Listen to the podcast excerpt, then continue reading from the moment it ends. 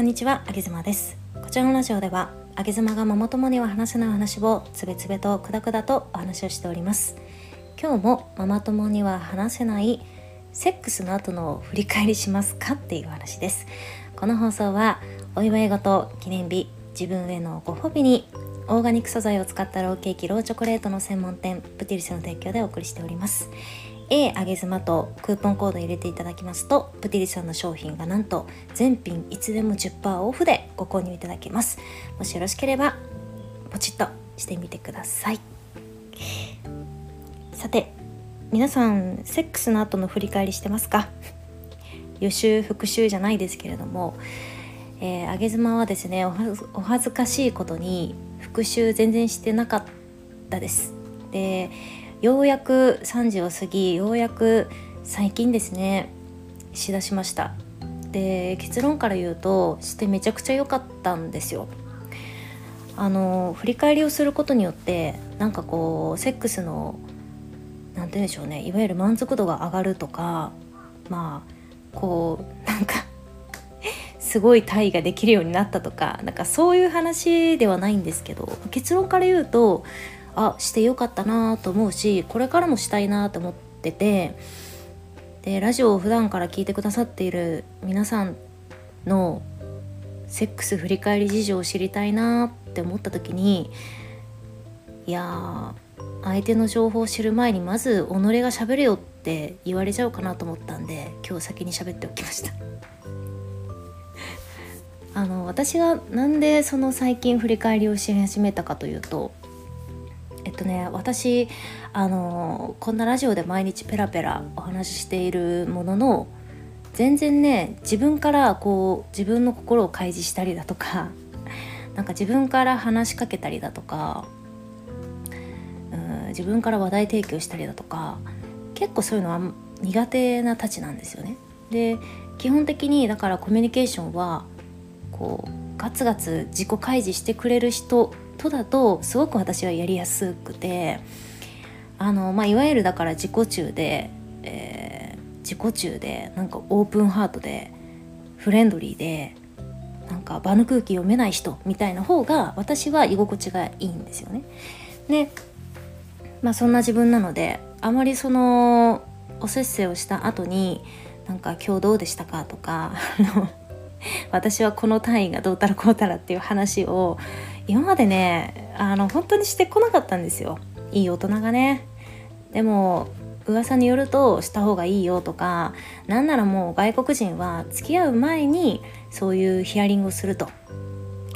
えー、あなたはどういうこう前期が好きですかとかどこをどう触られたら気持ちいいと感じますかみたいのを一通りなんかこう接骨院のカウンセリングにしてでそれでじゃあちょっと一戦交えてお互いまあまあよかったらお付き合いしましょうかっていう情報もねどうやらそういう情報も耳にしてたもののでもなんか情報を知ったとて自分に適応しづらいじゃないですかそういうのって センシティブなんで。でで、まあ、ここまで来ちゃったんですけどなんかねとある時にそのでパートナーとおせっせしたってなってであれはいつだったかなあのパートナーとおせっせしたってなってであのメッセージで送ってきてくれたんですよ今日のえっとねちょっとはっきり覚えてないんですけど今日のなんかこういうのが良かったみたいなで「あげちまちゃんはどうでしたか?」みたいに聞いてきてくれてで私それ聞かれた時にあの普通に無心であ自分はなんかこうこうこれが好きでしたみたいな。でっていうのを送れたんですよね。でそれがすごくスムーズだったんですよそのやり取りが。でそれを一回経験した時にあ私今自己開示できたって気づいてでセックスに関する自己開示ができた後のセックスってなお良かったんですよね。なんかねあの例えるならばなんか今までこうホテルのバイキングとか行ってでパートナーが「じゃあ君はカレーが好きでしょうから」みたいな感じでカレーを持ってきてくれると。で私はもちろんカレーも好きだから美味しく食べるんだけどなんとなく視線の先にはなんかパンやら天ぷらやらそばやらこうフルーツやら広がってると手見えてる。でもパートナーが持ってきてくれるカレーをまあ美味しいし別に好きだしっで食べてたような感覚？それがなんかバイキングに行った時にじゃあ自分で好きなものを取ってきてねって言われてるような感覚で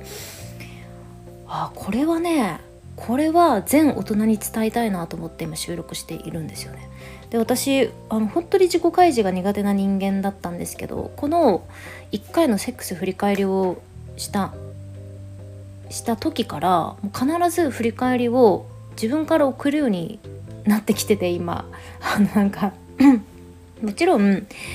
やっぱ恥ずかしいんで対面で例えばその成就の後にねいやなんかさっきのこれはこうでこうでみたいな話はやっぱできないですよ。それは無理なんですけど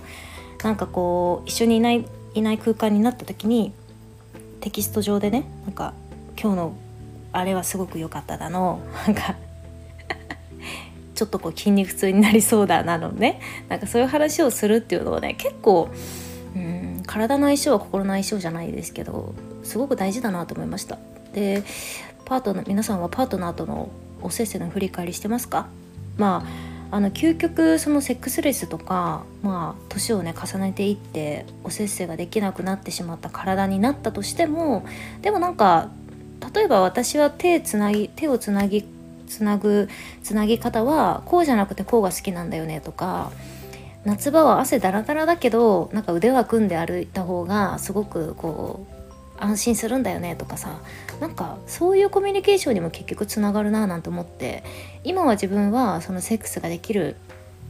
関係性でセックスができる体だけれどもなんかそこに何かがこうひびが入ったとてここのコミュニケーション多分ちゃんとやってればパートナーとはなんかこういつまでも仲良くいれそうだなっていうのをね感じたんですよね。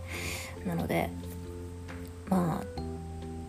誰も求めてないでしょうけどいいんです私が皆さんの話が聞きたいから。私が皆さんのセックスの後の振り返り事情を聞きたいがためにまず自分が自己開示